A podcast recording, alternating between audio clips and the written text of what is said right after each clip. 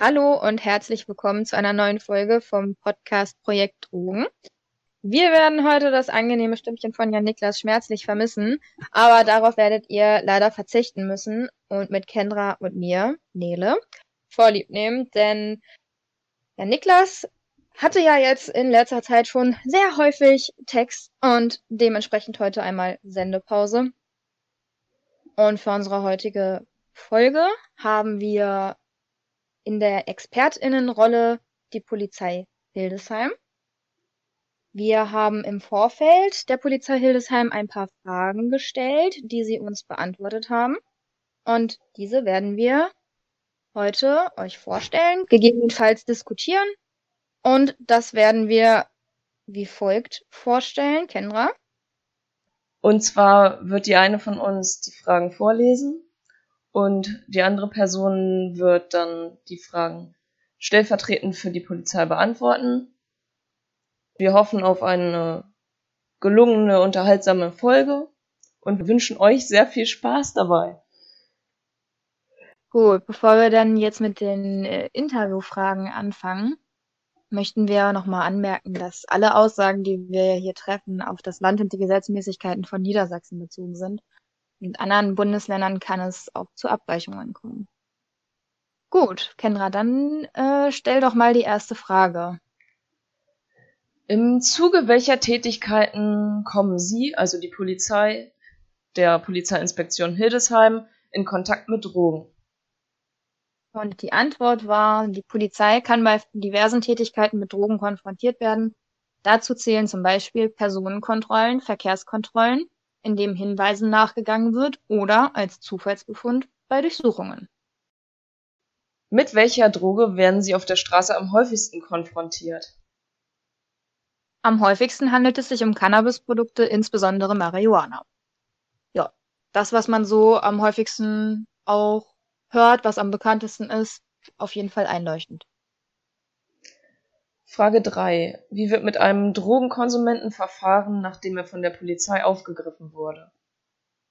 Es erfolgt in jedem Fall eine Beschlagnahme der Drogen und eventueller Konsumartikel, wie zum Beispiel Bongs oder Crusher, sowie die Einleitung eines Strafverfahrens. Zudem ergeht ein Bericht an die Führerscheinstelle. Das war mir ja. zum Beispiel neu mit der Führerscheinstelle oder beziehungsweise ich hatte es nicht mehr auf dem Schirm. Wir haben es bestimmt mal gelernt gehabt, ähm, als wir unseren Führerschein gemacht haben in der Theorie. Das äh, war mir auch absolut nicht mehr so präsent, aber ne, interessant, gut zu wissen. Auch für alle, die äh, ihren Führerschein haben, zukünftig machen wollen oder vielleicht so wie wir den Teil des Theorieunterrichts schon wieder vergessen haben, ähm, sollte man doch gut drüber nachdenken, ob man das riskiert. Das ist ja auch genau das, was ähm, der Herr May auch schon zu uns meinte von der Drogenhilfe Hildesheim. Also, dass sie ja diese MPU-Vorbereitung auch unter anderem machen. Ja, wenn jemand seinen Führerschein verloren hat und äh, dann wieder vorbereitet werden muss auf die neue Prüfung und ähm, eben auch getestet wird, ob er den das Privileg überhaupt äh, wiedererlangen darf. Denn den Führerschein, das ist ja äh, zu, machen zu dürfen, ist ja kein, ähm, das ist ja kein, das ist ein Privileg und keine Pflicht, uns das zu gewähren, des, äh, des Staates. Und stimmt, da ist er ja auch drauf eingegangen, dass die eben das auch anbieten mit der Psychotherapeutin, diese Kurse durchzuführen. Mm, genau. Ja, dass, dass sich dann Leute, die schon ja, einen Deliktsvorfall hatten, dass sie da dann nochmal belehrt werden und Beratungsgespräche bekommen, Gutachten ausgestellt werden und so weiter. Klingt auf jeden Fall äh, sehr anstrengend und nach viel bürokratischem Aufwand. Würde ich vielleicht einfach lieber umgehen, diese Schritte. ja, ich auch. Ich würde mal weitermachen mit der dritten, äh, mit der vierten Frage. Mhm. Welche Droge ist zurzeit am stärksten vertreten?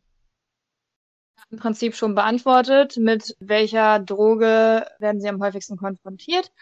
Das wäre nämlich auch Cannabisprodukte, insbesondere Marihuana. Und die Frage 5 fand ich auch besonders spannend. Das ist, ähm, was gilt als Eigenbedarf bezüglich Cannabis? Bei der polizeilichen Arbeit gibt es keinen Eigenbedarf. Der Erwerb und Besitz von Cannabis führt immer zur Beschlagnahme und Einleitung eines Ermittlungsverfahrens. Genau, das äh, fand ich auf jeden Fall auch sehr interessant, denn ähm, wenn man sich so mit Leuten unterhält, ne, nicht immer so das glauben, was rum erzählt wird. Wenn man kiffend auf der Straße erwischt wird, dann ist man trotzdem dran. Und wenn es noch so wenig ist und äh, was als geringe Menge gilt, ist auch je nach Bundesland unterschiedlich. Also, dass es so definitiv keinen Eigenbedarf gibt, wie immer so erzählt wird, wusste ich zum Beispiel auch nicht. Wusstest du das? Nee, das war mir auch nicht bekannt. Also ich glaube, wir hatten in unserer Rechtsvorlesung schon mal so ein bisschen davon gehört, aber jetzt hat man ja auch noch mal direkt von der Polizei es gelehrt bekommen genau. und ich dachte halt schon, es gibt ja immer noch mal Schlupflöcher oder ja, wenn man erwischt wird, ist dann schon nicht so schlimm, aber ja, doch lieber gleich lassen, nicht machen. Okay, nächste Frage. Was passiert mit konfiszierten Drogen? Beschlagnahmte Betäubungsmittel werden als Beweismittel an die Staatsanwaltschaft weitergeleitet und anschließend vernichtet. Als nächstes haben wir uns gefragt, wie denn mit den Jugendlichen verfahren wird, die mit Drogen aufgegriffen werden. Bei Jugendlichen erfolgt grundsätzlich nicht nur nach Drogenverstößen eine Information der Erziehungsberechtigten. Insbesondere wenn diese jünger sind, werden sie an die Erziehungsberechtigten übergeben. Ansonsten kommt es auch hier zur Beschlagnahme der Drogen sowie zur Einleitung eines Strafverfahrens. Spätestens nach Ende der Ermittlungen wird in jedem Fall das Jugendamt in Kenntnis gesetzt. Je nach Sachverhalt kommt eine Einbindung des Jugendamtes auch während der Ermittlungen in Betracht, zum Beispiel wenn die Jugendlichen in ihrem häuslichen Umfeld gefährdet sind. Ferner ergeht präventiv eine Benachrichtigung der Führerscheinstelle. Also auch hier wieder die Sache mit der Führerscheinstelle wichtig im Hinterkopf behalten. Genau. Als nächstes ähm, wollten wir wissen, welche Sozialstrukturen aus Ihrer Ansicht am häufigsten betroffen sind. Und darauf wurde geantwortet, dass eine Eingrenzung sich nicht vornehmen lässt. Verstöße gegen das Betäubungsmittelgesetz, das BTMG, kommen in allen Sozialstrukturen vor. Nochmal ganz kurz eine Anmerkung zum Betäubungsmittelgesetz. Das regelt in Deutschland den Umgang mit gesetzlich als Betäubungsmittel deklarierten Substanzen. Was als Betäubungsmittel gilt, ist auch in dem Gesetz geregelt und würde jetzt hier den Rahmen sprengen, das noch näher zu erläutern. Alles, was aber unter Betäubungsmittel fällt, damit zu tun hat, auch mit der Einnahme, Medikamenten, Verschreibungspflicht, Kosten, Handel und so weiter. Äh, und auch was gegen das Betäubungsmittelgesetz verstößt, findet man eben im Kurz BTMG. So, nächste Frage. Welche polizeilichen Maßnahmen werden zur Prävention von Drogenmissbrauch getroffen? Diese Frage wurde uns in drei Teilen beantwortet. In Teil A wurde uns mitgeteilt, dass aktuell in Schulen das Projekt Die Rauchmelder Chris und Nick machen den Cannabis-Check initiiert wurde. Und äh, es im Zuge dieses Projektes auch eine CD gibt, dargestellt von Jugendlichen für Jugendliche und man auch eine sechsfolgige Videoserie online finden kann, wenn man eben nach Rauchmelder sucht. Auch ganz interessant. Wir werden dazu den Link auch hier bei der Podcast-Folge teilen, dass ihr bei Interesse euch das auch angucken könnt. Und äh, es außerdem auch noch Broschüren gibt. Die werden wir euch auch verlinken, zum Beispiel, wie man Sucht erkennen kann und vorbeugen kann. All das sind Informationen, die von der Polizei Hildesheim bereitgestellt werden. Ja. Ähm, Inhalte und Themen dieser Broschüren sind unter anderem Drogen des Alltags, wie zum Beispiel Tabak, Alkohol, E-Zigarette, E-Shisha, Medikamente.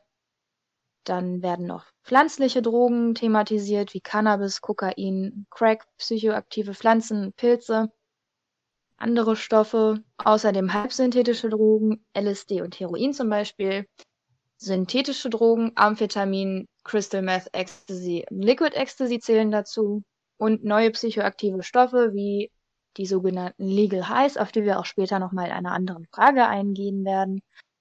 Außerdem werden Hinweise gegeben zu möglichen Folgen, Beratung und Hilfsangeboten. Unter Teil B fällt, dass ähm, gemäß dem sogenannten Schulerlass, richtig heißt dieser Sicherheits- und Gewaltpräventionsmaßnahmen in Schulen in Zusammenarbeit mit Polizei und Staatsanwaltschaft besteht für Schulen eine Anzeigepflicht, unter anderem bei Verstößen gegen das Betäubungsmittelgesetz. Und ein Verstoß gegen das BTMG stellt eine schwere innerschulische Straftat dar, der mit schulpädagogischen Mitteln nicht mehr begegnet werden kann. Das finde ich schon ziemlich, ähm, ziemlich heftig. Ich wusste zum Beispiel nicht, dass eine Anzeigepflicht besteht. Wusstest du das? Nee, das wusste ich vorher auch noch nicht. Und ich hätte auch nicht gedacht, also das ist eine schwere innerschulische Straftat. Das klingt ja dann schon nach was richtig Großem. Also. Ja, und dass da dann auch echt heftige Maßnahmen drauf folgen werden, ne? Ja. Gut, und der letzte Teil, Teil C, wurde uns ähm, beantwortet mit, dass es außerdem Elternabende in Zusammenarbeit mit der Drogenberatungsstelle an Schulen in Hildesheim hm, gibt, die durchgeführt werden. Und ähm, dass es dabei um das Erkennen und die Wirkung von Drogen und auch die Strafbarkeit von Handel und Besitz geht.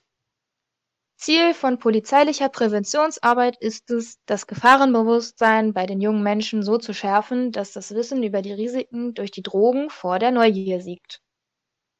Dann hätten wir jetzt die Frage zu unter anderem den Legal Highs. Ja, genau. Die Frage 10 mittlerweile. Welche Maßnahmen werden gegen immer wiederkehrende Legal Highs, also zum Beispiel Badesalz, Crocodiles, Droge und so weiter, getroffen? Neue psychoaktive Stoffe, kurz NPS, waren lange Zeit teilweise legal erhältlich, woher die Bezeichnung Legal Highs rührt.